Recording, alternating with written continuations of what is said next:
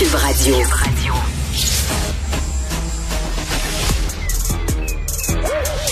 Mathieu Bocoté. Il représente un segment très important de l'opinion publique. Richard Martineau. Tu vis sur quelle planète? La rencontre. Je regarde ça et là, je me dis, mais c'est de la comédie. C'est hallucinant. La rencontre. Bocoté. Martineau. Alors Mathieu, bien sûr, tu as certainement vu cette vidéo qui circule beaucoup sur les médias sociaux où tu vois euh, Justin Trudeau qui euh, euh, en discussion avec Xi Jinping, le leader de la Chine, et qui se fait traiter avec mépris comme un petit piwi. Qu'est-ce que tu en penses? Alors, c'est une situation assez, euh, je dirais, assez nuancée. Parce que, au moins, la question de savoir, euh, on sait ce que, ce que lui reproche, euh, reproche Xi Jinping, c'est d'avoir raconté apparemment dans les médias le contenu d'une conversation qu'ils auraient eue la veille ou l'avant-veille. On la veille, je crois. Or, quel était le contenu de cette conversation? C'était Trudeau, à ce qu'on en sait, c'est Trudeau qui reprochait aux Chinois d'avoir fait de l'ingérence politique au Canada ces dernières années en cherchant à orienter les résultats des élections dans certaines circonscriptions, à ce qu'on en comprend, à leur avantage. Donc là, je, je n'aime pas ce que je vais faire, mais je vais prendre la défense de Justin Trudeau. Il était non seulement dans son droit de rappeler euh, à la Chine ne, de ne pas se mêler de la politique canadienne, mais il était dans son devoir de le faire. Et il était légitime de dire à nos médias qu'ils avaient envoyé ce message. Ensuite, et là c'est paradoxe, s'il avait dit euh, aux Chinois, bah, sur, euh, par exemple sur les Ouïghours ou sur Taïwan, ou quand sais-je une question interne chinoise, ou à tout le moins que les Chinois jugent interne, Là, euh, ça aurait été autre chose parce qu'effectivement, on aurait pu dire que puisqu'il parle aux Chinois de la Chine, eh bien, mieux vaut ne pas en parler à nos propres médias parce que ça, c'est c'est c'est sur le plan diplomatique. Donc, je pense que M. Trudeau euh, a eu une réaction au tout, au premier- dans un premier geste. C'était, c'était légitime ce qu'il avait fait. Il s'est pas comporté comme un Mm. oui quand il a rapporté le contenu de la conversation, vu son contenu à nos médias. Ensuite, ensuite, ce qu'on voit, c'est l'arrogance exceptionnelle de la Chine qui traite désormais, parce que dans, la Chine se projette aujourd'hui dans toute la région Asie- Asie-Pacifique et considère désormais que le Canada est un État qui est presque dans sa zone d'influence, à certains égards, à tout le moins l'ouest du Canada. Et là, il considère que le Canada est un État croupion, un État mineur, un État sans importance, un État secondaire. Et là, c'est triste à dire, mais c'est qu'il y a du vrai dans cette description. C'est-à-dire que le Canada s'est voulu, dans la deuxième moitié du 20e siècle, le Canada s'est voulu superpuissance morale. C'est-à-dire, il y avait des superpuissances Mm. militaires, il y avait des superpuissances euh, nucléaires, tout ça. Le Canada, il disait, non, nous, on a une autre puissance. On est la morale, on est le bien, on est la vertu. Puis ça, dans le Canada, dans le monde des casques bleus, dans, dans un monde onusien, dans un monde qui prétendait remplacer la puissance par le droit, qui prétendait remplacer les rapports de force par l'idéal, eh bien, le Canada jouait cette carte-là. Mais là, on a basculé dans un monde, aujourd'hui, c'est le retour de la puissance. Et ce qui faisait la force d'un certain discours et canadien et européen, c'est-à-dire la prétention à incarner la vertu, inspire aujourd'hui, surtout chez les puissances anciennes et nouvelles tout à la fois, donc l'Inde, la Chine et tout ça, ça inspire une forme de mépris. Donc tout le pouvoir du Canada qui reposait sur une espèce d'époque Mm, mm, mm. où, où- où- où la, la- la puissance, euh, il disait moi ma puissance c'est la morale, c'est pas la politique, c'est pas la puissance classique, c'est la morale. Mais quand soudainement cette puissance semble déphasée parce qu'on entre de nouveau dans des temps tragiques, le Canada se demande à quoi il sert dans le système international. Et c'est ça, on peine à trouver notre place. Hein? Euh, quelle est notre place sur la scène internationale? Ben, en fait, c'est que le Canada, il- je dirais, il y a un écart aussi. Donc, il y a le premier élément qu'on a évoqué, c'est-à-dire le Canada, que la superpuissance morale euh, commence à manquer de gaz. Deuxième élément, c'est que le Canada a plusieurs intérêts nationaux contradictoires. Ça, faut jamais l'oublier. Entre les intérêts de l'ouest du pays et les intérêts, par, de, de, par exemple, du Québec, c'est pas la même, on n'a pas les mêmes intérêts fondamentaux. Donc le Canada, par exemple, on le voit le grand écart entre le discours, le Canada se prend pour la puissance écologique par excellence, mais euh, des- exploite, puis on comprend pourquoi. Je dire, on est, on n'a pas, on n'en a pas fini avec les sables, le, le- le pétrole, exploite ses ressources pétrolières. Donc il vit dans un grand écart qui est incarné dans la personnalité de Stephen Guilbeault, qui était, un- faut, le- faut jamais l'oublier, c'était un sermonneur de classe mondiale. Et là, qu'est-ce qu'il devient? Il devient le ministre vert du pétrole noir.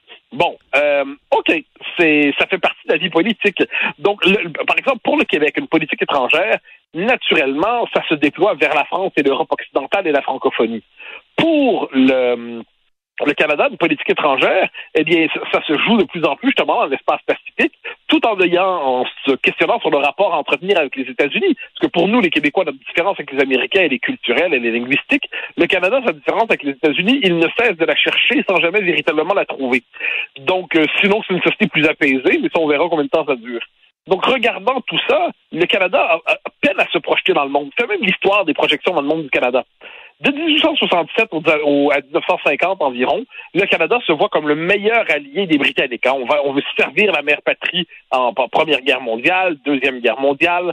Euh, les, Canadiens français à l'époque, quant à eux, disent non, faut que le Canada soit un pays indépendant. Donc là, par exemple, on va refuser de se mêler de la guerre des Boers. Euh, on va, euh, va s'opposer à la loi navale à l'époque parce qu'on dit on n'a pas envie de faire des interventions étrangères.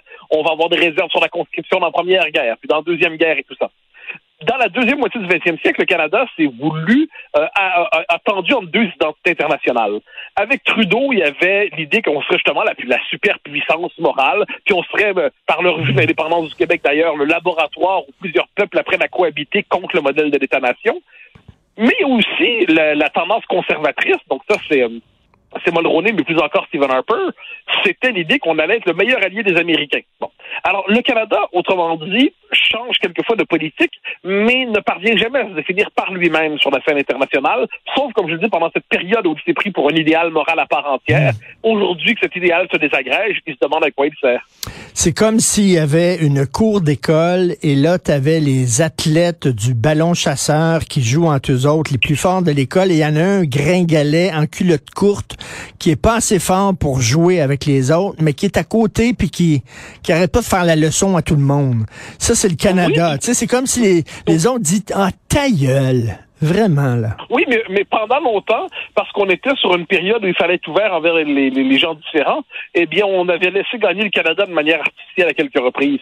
Et là, quand, euh, quand on, on décide de plus laisser gagner euh, des acteurs, autrement dit, quand, qu'on ne, qu'on ne plus dans la fiction qu'ils ont d'eux-mêmes des puissances comme le Canada, qui est une puissance moyenne, eh bien là, il est tout déstabilisé. Mais je crois que là-dessus, on en a pour un bon moment parce que, faut dire, en plus, le Canada, dans son identité internationale, il y a la prochaine étape dans sa politique d'immigration dont on parle souvent à l'émission, eh ben, il y a son rêve d'avoir 100 millions de Canadiens.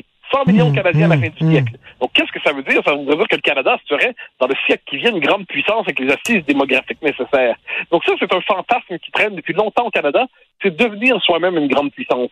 Ce qu'il ne sera jamais pour différentes raisons. Mais on voit que là, il se cherche encore un rôle. Puis on peut ajouter à tout ça, parce que c'est pas un détail que Justin Trudeau, puis bon, j'ai pas j'ai ni tendresse, ni sympathie, ni affection pour lui, puis ça va paraître encore une fois, mais c'est pas un homme de grande envergure. Dire quelquefois, les, hommes politiques canadiens, à la rigueur, peuvent se donner une mission, peuvent se fixer une mission. Euh, le père Trudeau, même avant Trudeau, il y avait, euh, bon, Baker, c'est un peu le dernier à avoir voulu conserver une indépendance par rapport aux États-Unis. Euh, Lester Pearson, c'était les casques bleus, c'est-à-dire le Canada qui allait jouer un rôle dans le monde de la paix à venir, euh, donc dans les structures onusiennes. Le père Trudeau, dans sa politique avec la Chine, a voulu détacher le Canada justement des États-Unis. C'était le Canada laboratoire modèle. Mulroney, euh, dans le combat contre l'apartheid, c'est pas un détail, c'est un combat admirable de Brad Mulroney mm-hmm. contre l'apartheid. Euh, Jean Chrétien a été capable de dire non à la guerre en Irak pour le Canada.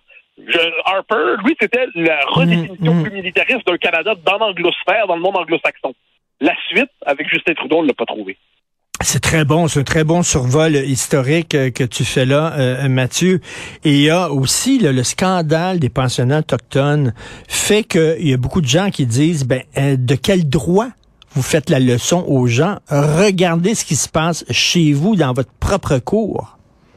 Ben, avec cette singularité que le Canada a trouvé, et ça c'est vraiment l'ultime, c'est le point d'aboutissement de son multiculturalisme extrême, c'est que le Canada, version Trudeau, a trouvé une fierté immense à s'accuser de tous les torts et de tous les maux autour de la question des, des, pensionnats autochtones et plus encore des tombes qu'on a trouvées, euh, je pense que l'été 2021, si je ne me trompe pas.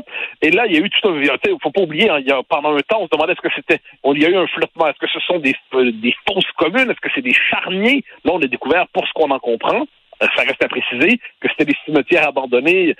Ça ne, ça, ne vient d'aucune manière relativiser le, le, scandale des pensionnats autochtones, mais le, Canada, ça veut dire, bon, à ce qu'on en comprend, au moins, c'était pas des charniers. Mais le Canada a laissé courir cette image-là de mmh, lui mmh. à l'échelle du monde, euh, et il s'est accusé de tous les torts, se trouvant, et ça c'est vraiment la figure caricaturale de l'homme blanc d'aujourd'hui, qui n'aime rien tant que s'accuser de tous les torts, parce qu'il se grandit de se trouver laid. Il se trouve beau d'oser dire Mm. sa laideur.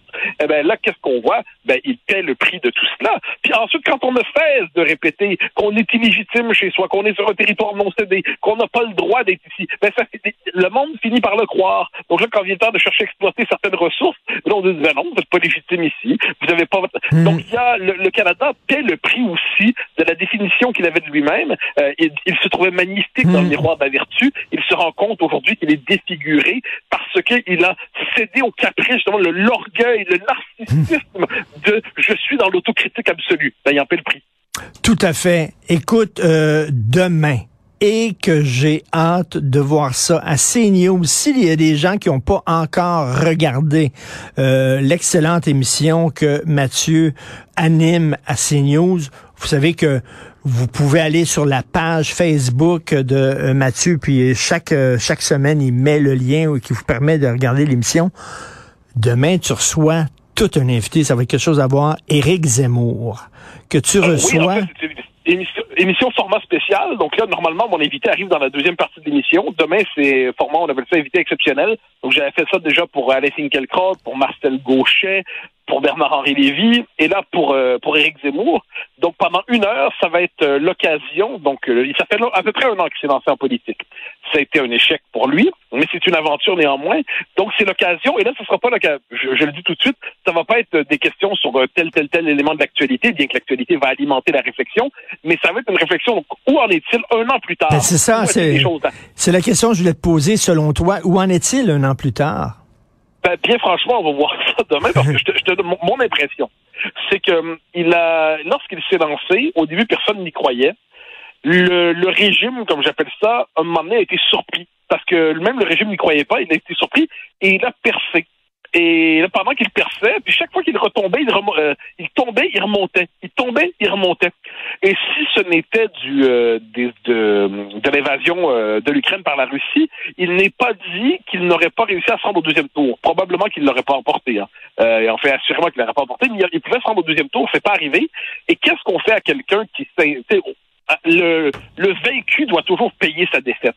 Et Zemmour est arrivé, il a fait peur à tout le monde. En plus, il était très méprisant envers Marine Le Pen et ainsi de suite. Et bien, Marine Le Pen a été fragilisée. Finalement, c'est elle qui l'a emporté dans le duo pour savoir le duel, pour savoir qui allait représenter la droite nationale. Eh bien là, euh, aujourd'hui, il est un peu humilié, mais il continue de, de, de, de se faire entendre. On l'a vu dans le débat autour de l'immigration illégale encore récemment. Euh, c'est le point de départ d'ailleurs de l'interview qu'on va faire. Euh, dans le débat autour de l'insécurité, l'ensauvagement, tout ça. Donc un an plus tard, où en est-il? Donc à la fois, comment lit-il la situation en France? Est-ce que lui-même se voit un avenir dans tout ça? Quel rapport entretient-il? C'est quoi? Un an après avoir traversé de l'autre côté du mur des médias Comment a-t-il vécu ce rapport entre une pensée de- en opposition et Mais- les médias, euh, sa vision plus largement? De la droite et des droites en Occident aujourd'hui. Donc, tout euh, la question de l'avenir des libertés dans, dans un monde qui devient de plus en plus autoritaire. Donc, quelle lecture fait-il de cela? Ce sera mon, mon invité demain de 20h à 21h, heure de Paris. Donc, 14h à 15h à Montréal. Non, non, je vais pas rater ça, mais écoute, toi, t'es, t'es- t'es de tous les salons, t'es invité à plein de soupers auprès de gens importants. Euh, euh, ça, ça, ça m'émère en France aussi. Il y a des rumeurs, etc. Euh, qu'est-ce que les gens disent? Il va revenir dans les médias à temps plein? Euh, la, la politique n'aurait Euh, été qu'une parenthèse ou quoi? Euh, euh, Je pense que là, c'est surtout chez ses fidèles que la question se pose. hein. C'est-à-dire, euh, certains se disent, alors, je te résume la situation. Soit ils décident de se représenter en 2027.